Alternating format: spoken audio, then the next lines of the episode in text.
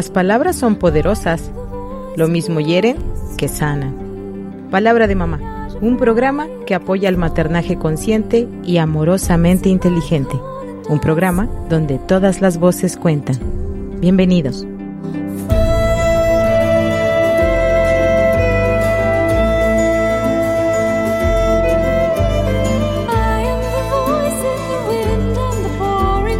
Hola, ¿qué tal? Muy buen día. Bienvenidos a su programa Palabra de Mamá, donde todas las voces cuentan. Gracias por estar aquí en Radio Tecnológico de Celaya, sintonizando el 89.9 de FM. El sonido educativo y cultural de la radio. Muchas gracias por estar, eh, pues, dejarnos entrar a sus hogares, a sus trabajos, por acompañarnos desde su automóvil. Eh, o bueno, también incluso en la en la escuela o en la oficina, bueno, donde ustedes donde ustedes se encuentren, tal vez nos están escuchando sin haber ustedes decidido sintonizar esta estación, tal vez están compartiendo el espacio con alguien que sí lo hace y pues bueno, sean todos todos bienvenidos a Palabra de Mamá y pues bueno, muchas gracias. Les, les recuerdo que Palabra de Mamá se transmite pues en vivo los días jueves a las 10 de la mañana, como hoy, que bueno, ya estamos entrando más tarde. Agradezco a, a mis compañeros en, en cabina y a los que hacen posible que Palabra de Mamá llegue hasta ustedes. Y bueno, le puedes escuchar la repetición de este programa o tal vez estás escuchando la repetición de este programa en domingo a las 11 de la mañana y bueno, a través de la plataforma de Spotify tú puedes encontrar toda la programación eh, de Radio Tecnológico de Celaya. Así que pues te recomiendo que, que entres a la plataforma, nos busques, así como Radio Tecnológico de Celaya, XHITC Radio Tecnológico de Celaya, o también que... Eh, pues sí, que, que, nos busques de esa manera o en Facebook también tenemos eh, nuestra página Radio Tecnológico de Celaya y bueno, ahí puedes dejar tus comentarios, tus peticiones, tus recomendaciones eh, y pues es para nosotros siempre un gusto poder comunicarnos contigo porque bueno la radio es un es un medio que pareciera que nada más cuando nos sentamos aquí en la frente al micrófono o en la cabina pareciera que estamos solitos, pero no, estamos conscientes de que tú, querido radio escuchas, pues nos, nos estás ahí acompañando y pues trabajamos para ti. Así que siempre es un gusto cuando recibimos alguna retroalimentación, un saludo o incluso pues alguna recomendación o una queja también. Entonces, bueno, pueden usar las plataformas. Y bueno, mi nombre es Cristina Pacheco Sánchez, soy psicoterapeuta, entre otras cosas. Y bueno, el, em, día de hoy quiero hablarles un poco sobre el enojo. El enojo porque, eh, bueno, como terapeuta en, en, consulta privada, muchas veces hay eh, ciertos, pues, preocupaciones que tienen que ver con el enojo en nuestros hijos, en, nuestras, en nuestros adolescentes, en nuestros jóvenes. Y hemos, eh, pues, tachado como de muy malo al enojo. Y el enojo es una, em, es una emoción humana normal que tiene una, tiene una función, tiene una función fisiológica y de preservación. Eh, así como las otras emociones. Es tan válida como la, como la tristeza, es tan válida como el miedo.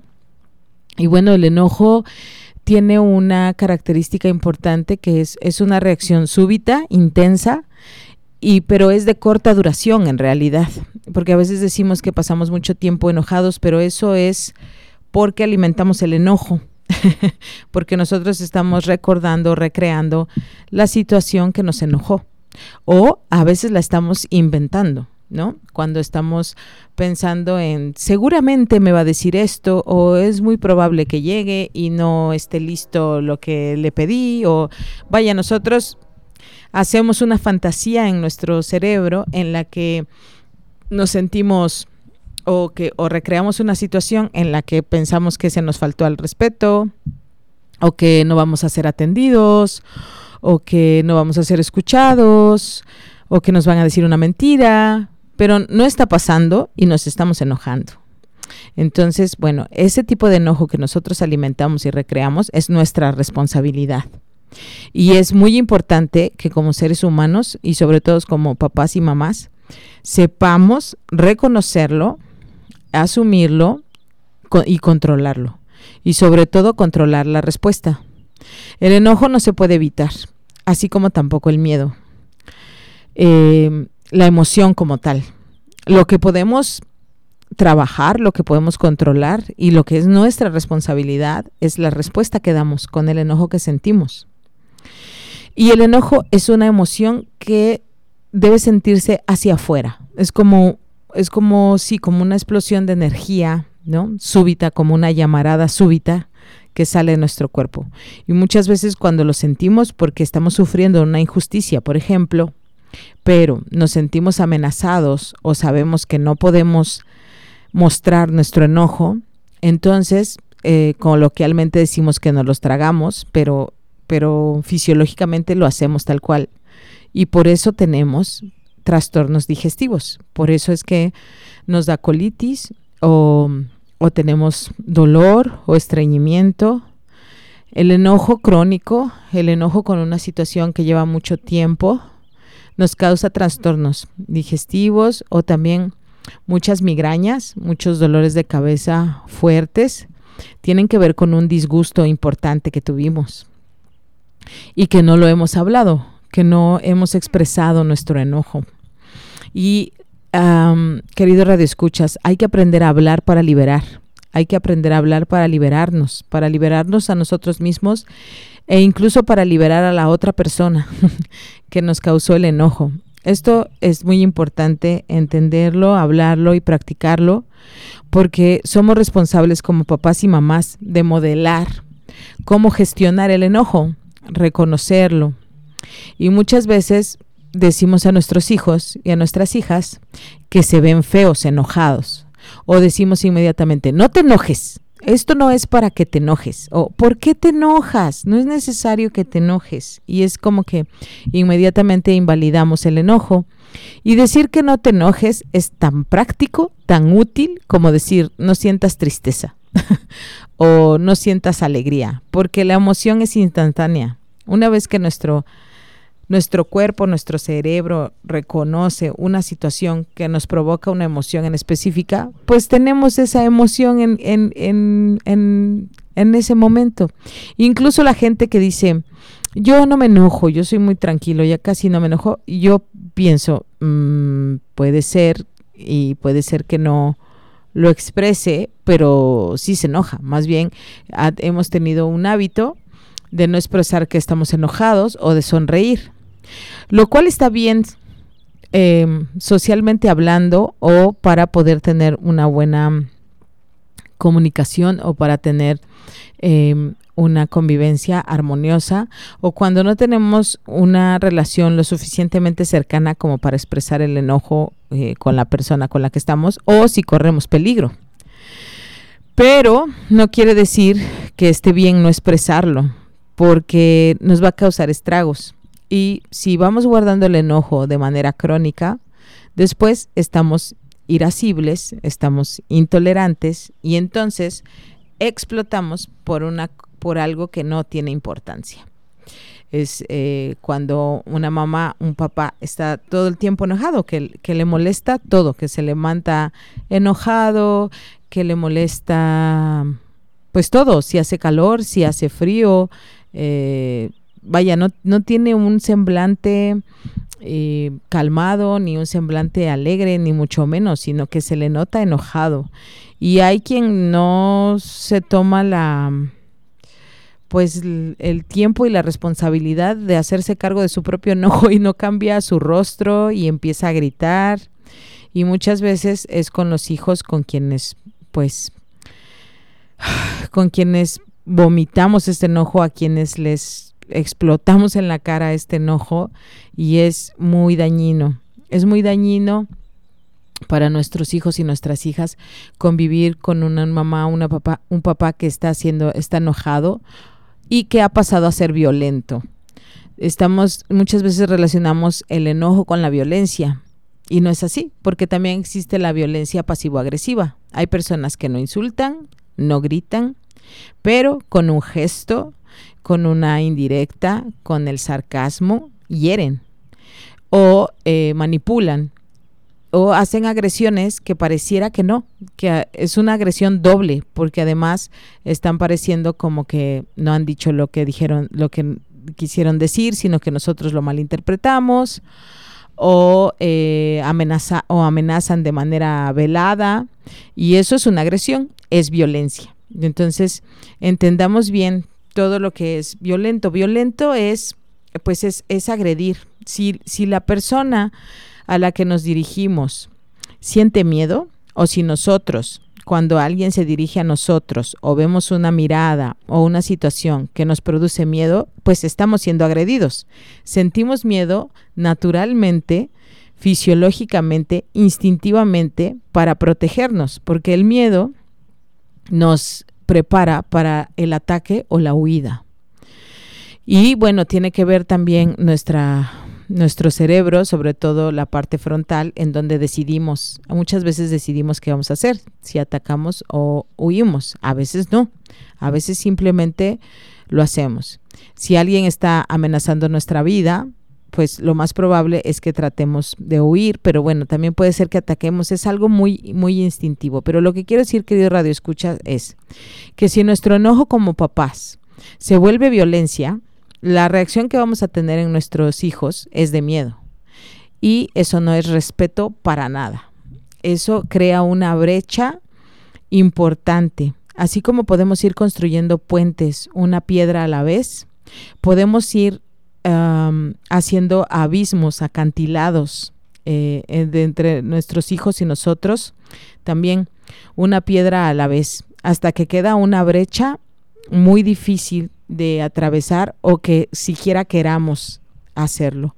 Nuestros hijos pueden ir haciendo eh, eso, un distanciamiento importante de nosotros y no es sano, no es sano para la relación, no es necesario, no tiene que ver con el temperamento, si yo o cualquier persona, si un hijo o un adolescente es constantemente agredido, lo más, más seguro es que si no puede irse de casa o si no puede evitar, no puede hablar, no puede llegar a un consenso, no puede, no tiene la capacidad o ve que simplemente no puede llegar a su padre, a su madre, no puede llegar a nosotros para decirnos de alguna manera que se está sintiendo violentado por nosotros, pues lo que va a hacer es crear una muralla importante o va a empezar a comportarse de una manera que no es natural en él o en ella para pues evitar nuestro enojo, para evitar un conflicto.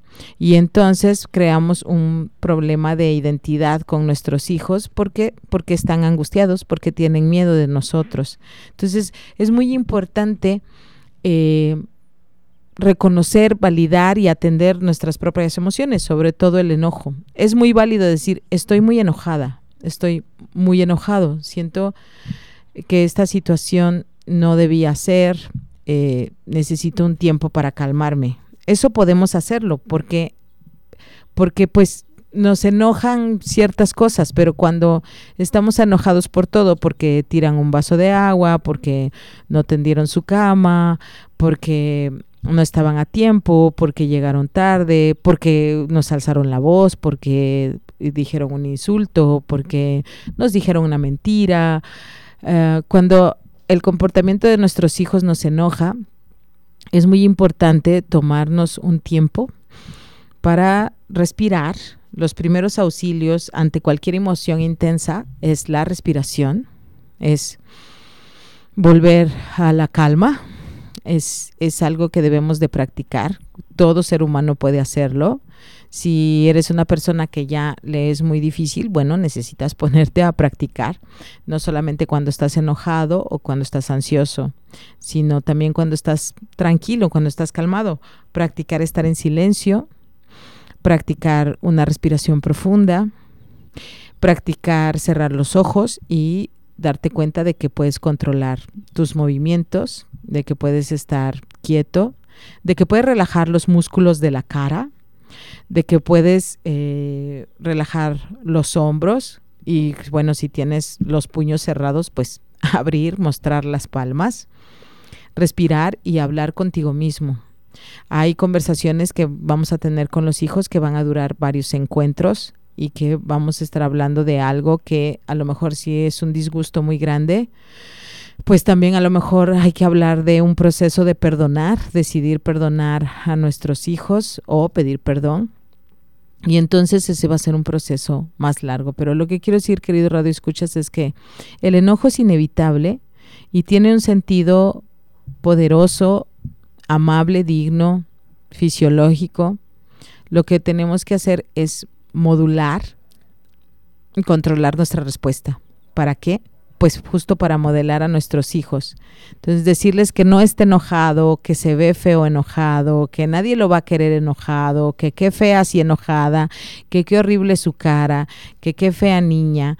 Si, si, si siempre estamos mm, equiparando o poniendo en la misma canasta el enojo con ser eh, de alguna manera no bienvenido, entonces va a ser muy difícil que tengamos una comunicación con nuestros hijos y podemos generar violencia, podemos generar depresión, podemos generar ansiedad, pero sobre todo una confusión de hacerlos sentirse malos. Muchas veces los adultos piensan que son malos por estar enojados y eso es algo que veo mucho en terapia y es algo que podemos prevenir y trabajar como papás y mamás desde que son chiquitos. Bueno, estoy hablando del, del enojo y cómo gestionarlo en nosotros y en nuestros hijos, aquí en Palabra de Mamá, pero estamos llegando a las diez y media de la mañana y Radio Tecnológico de Celaya tiene información para ti. Vamos a hacer una pequeña pausa para que escuches esto y eh, pues volvemos a Palabra de Mamá, donde todas las voces cuentan.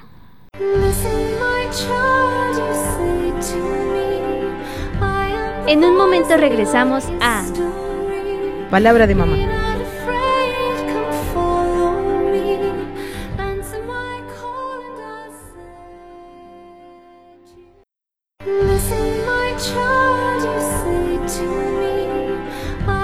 Estamos de regreso en Palabra de Mamá. Así es, estamos de regreso en Palabra de Mamá, estás en Radio Tecnológico de Celaya y bueno, estoy platicando contigo, acompañándote y pues invitándote a la reflexión sobre, em, sobre esta emoción tan importante que es el enojo y cómo podemos gestionarlo, cómo podemos atenderlo nosotros mismos y en nuestros hijos.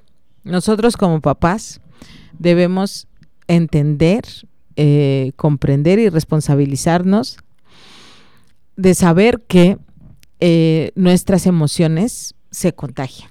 Nosotros somos los que transmitimos esas emociones a nuestros hijos, desde que están en el vientre materno y eh, pues durante toda su vida.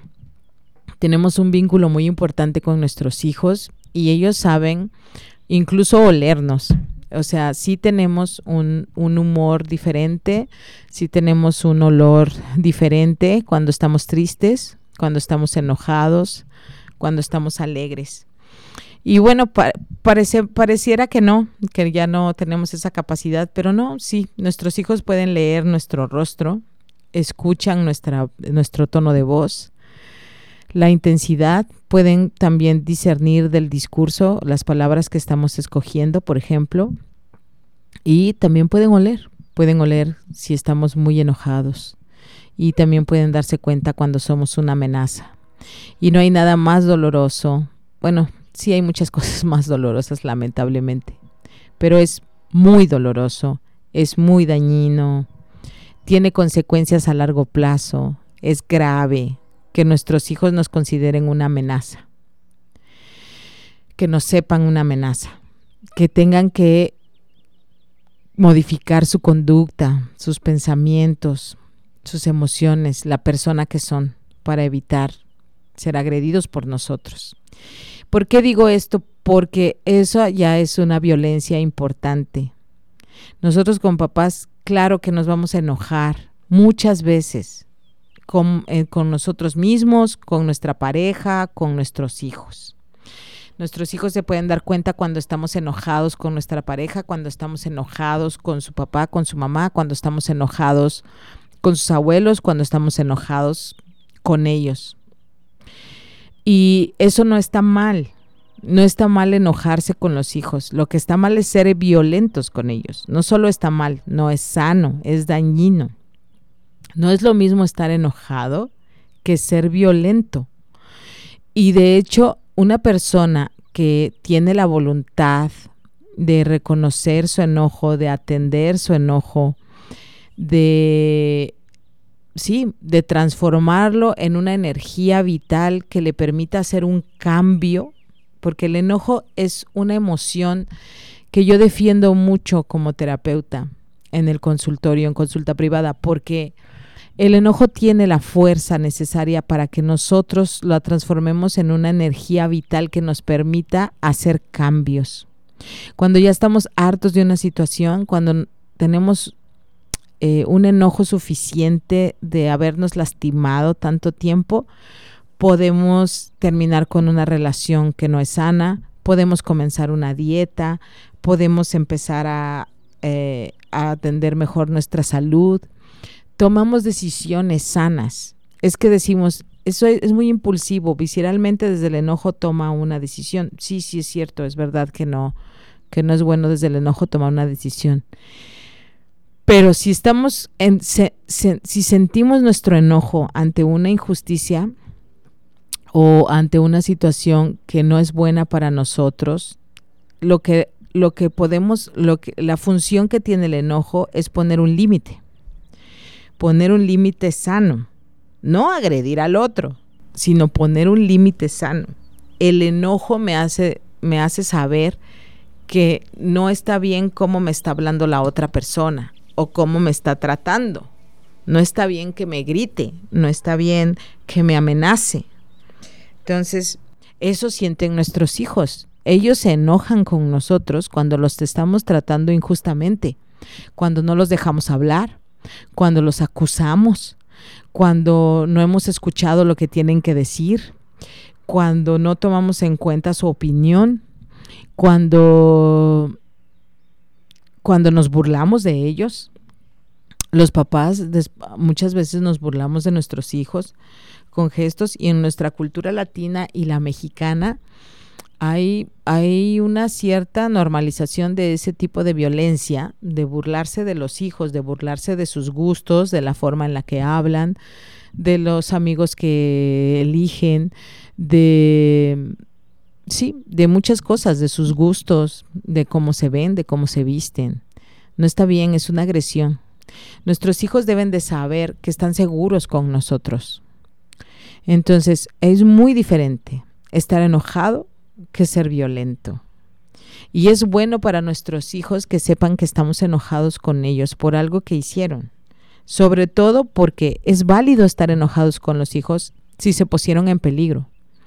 Es válido estar enojado con los hijos si no nos escucharon, si desobedecieron una regla que pusimos, no de manera intransigente, sino para salvaguardar su integridad física o emocional.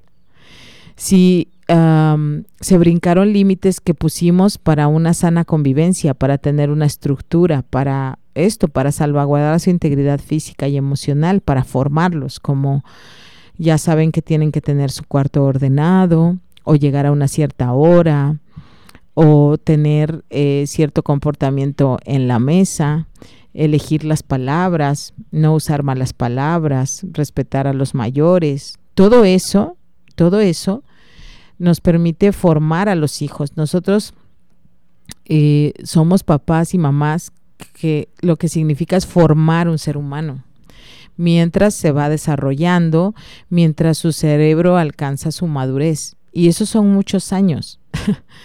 son muchos años, son 20 años prácticamente. Alrededor de 20 años nos lleva convertirnos en personas. Y durante esos 20 años, pues los papás y mamás, los formadores primarios, los, los cuidadores primarios, a veces no está mamá, no está papá, bueno, quien haya asumido ese rol, pues eh, tenemos esta responsabilidad de formarlos.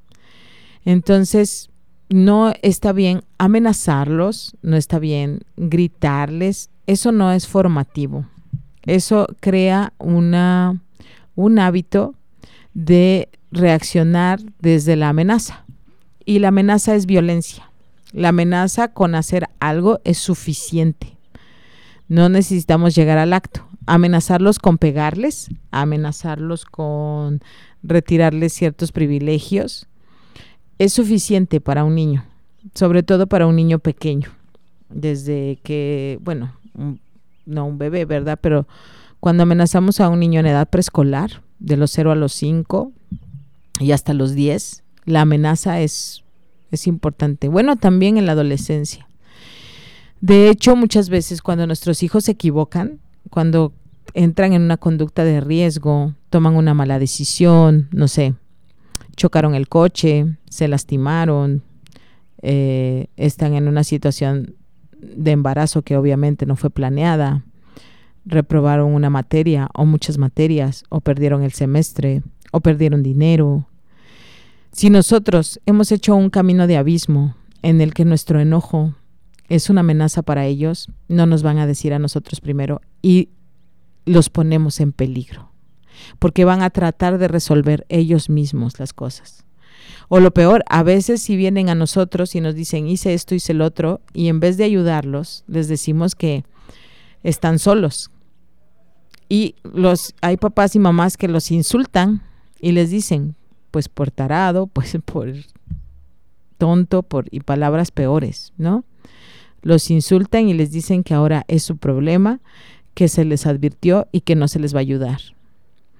O que se va a resolver el problema, eh, se va a pagar con dinero o vaya, los papás se van a hacer cargo, pero decimos cosas tan horribles como ya no eres mi hijo, estoy muy decepcionado de ti, no quiero verte.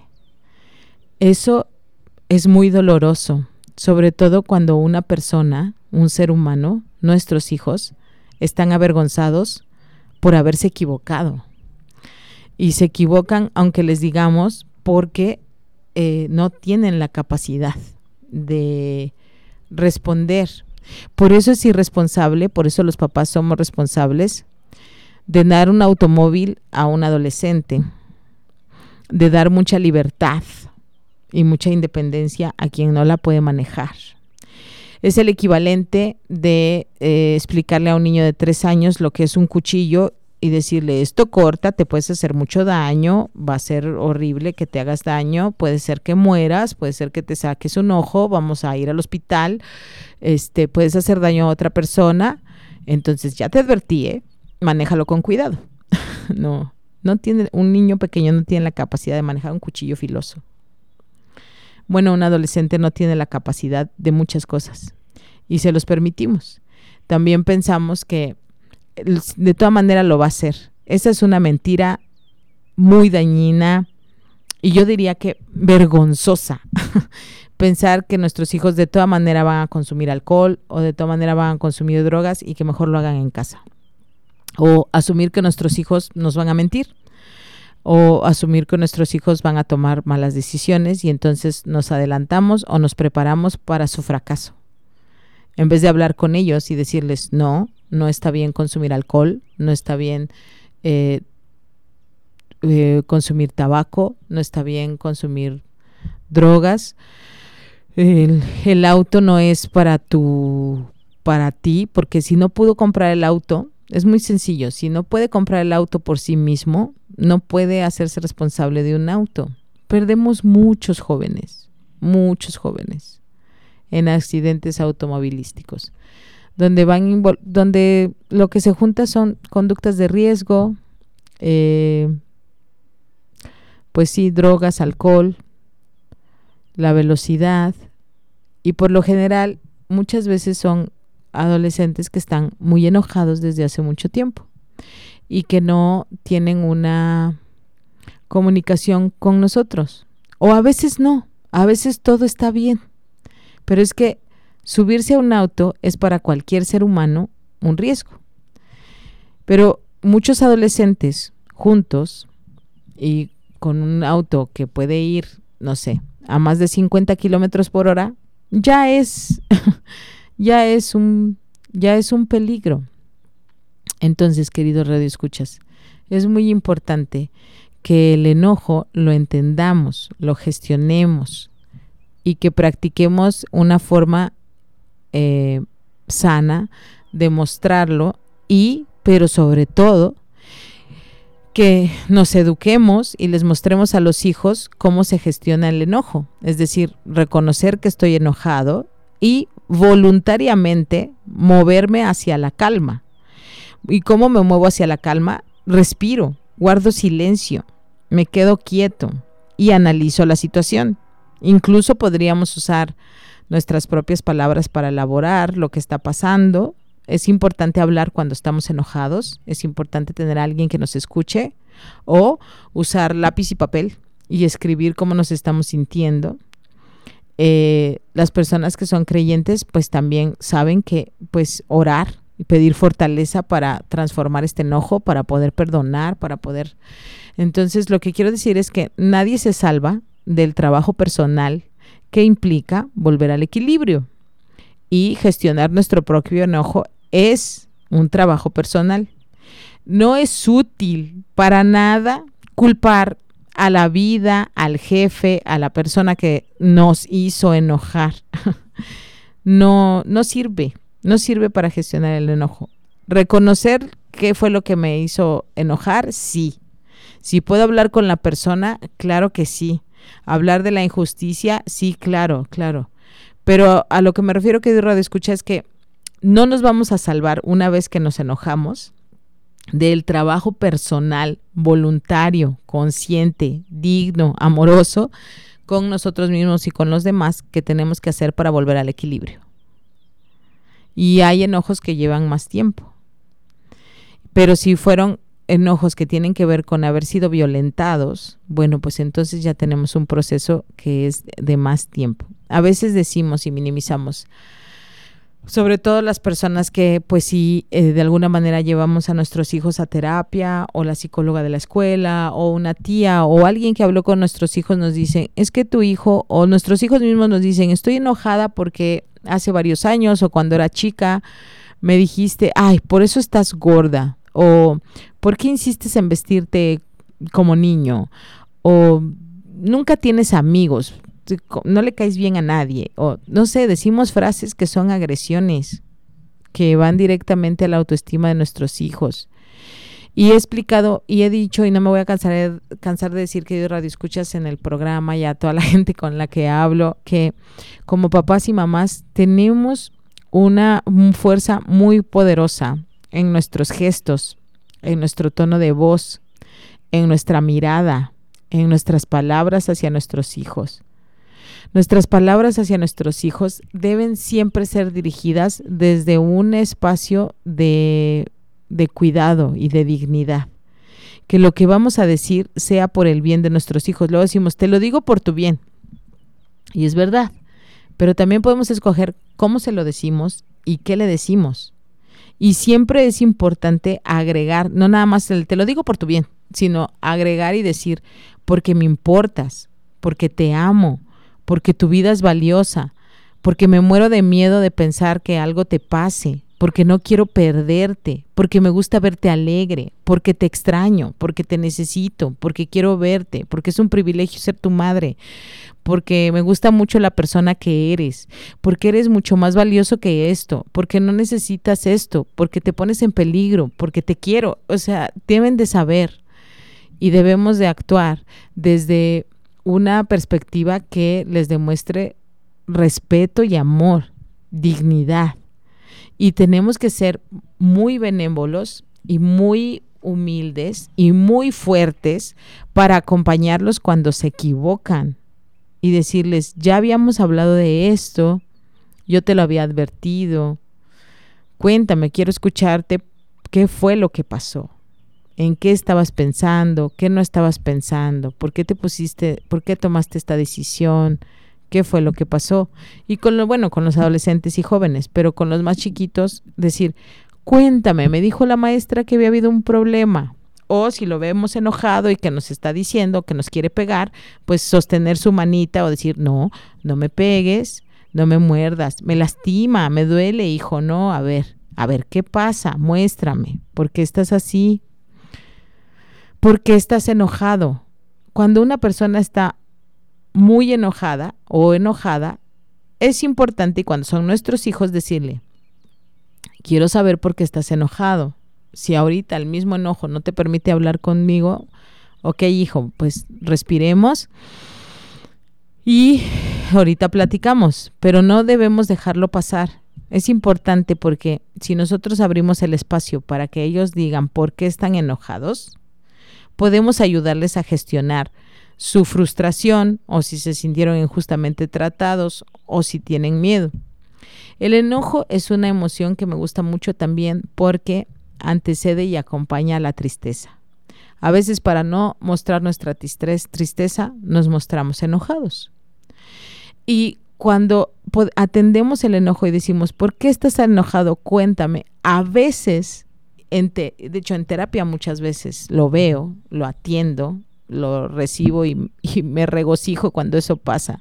Cuando alguien me empieza a hablar de su enojo y de pronto empieza a llorar y me dicen cosas como, es que mis hermanos me han dejado sola cuidando a mi madre y somos muchos y ellos no les importa y yo estoy cansada, está enojada y seguimos indagando, de seguimos hablando con el enojo y de pronto da parte la tristeza y dice, y yo también soy hija y me siento invisible y siento que no le importa a mis hermanos y entonces llora. Entonces el enojo es un acceso también a la tristeza de los hijos y eso es maravilloso, porque como seres humanos tendemos más a atender la tristeza. Y cuando nuestros hijos ya nos dicen, es que me dijiste tal cosa, mami, y yo me sentí muy triste porque yo quiero que me quieras, entonces podemos atender la tristeza, el enojo y resarcir el daño que hicimos, consciente o inconscientemente. Es tarea de todo papá y mamá resarcir el daño que hicimos en nuestros hijos con una palabra, con una mirada, con un gesto, con una forma de estar. Y es maravilloso porque tenemos el poder de que sí se quede así, de que sí, perdón, de que sí podamos resarcirlo, de que sí podamos devolverles a nuestros hijos el equilibrio con nuestro beso, con nuestro abrazo, con nuestro reconocimiento y con nuestra humilde y poderosa intención de que seamos disculpados y también con nuestra muy poderosa, generosa intención de perdonarlos y de hacerles saber que está bien ser, estar enojado y que bueno, entonces atendamos el enojo, pongamos solución a la situación, perdonemos, cambiemos las reglas, hagamos los ajustes necesarios para que podamos tener pues la armonía, la vida plena y satisfactoria que queremos en familia. Hagamos espacios donde verdaderamente aprendamos y enseñemos a amar. Pues bueno, esto fue Palabra de Mamá, donde todas las voces cuentan. Yo les agradezco muchísimo que me hayan acompañado y les recomiendo pues que se queden aquí en Radio Tecnológico de Celaya. Les recuerdo que Palabra de Mamá se transmite en vivo los jueves a las 10 de la mañana, los domingos a las 11 y a través de la plataforma de Spotify pues puedes encontrar también ahí la programación junto a la de mis compañeros. Que tengan un excelente fin de semana y bueno, pues ahí a observar el enojo. Muchas gracias.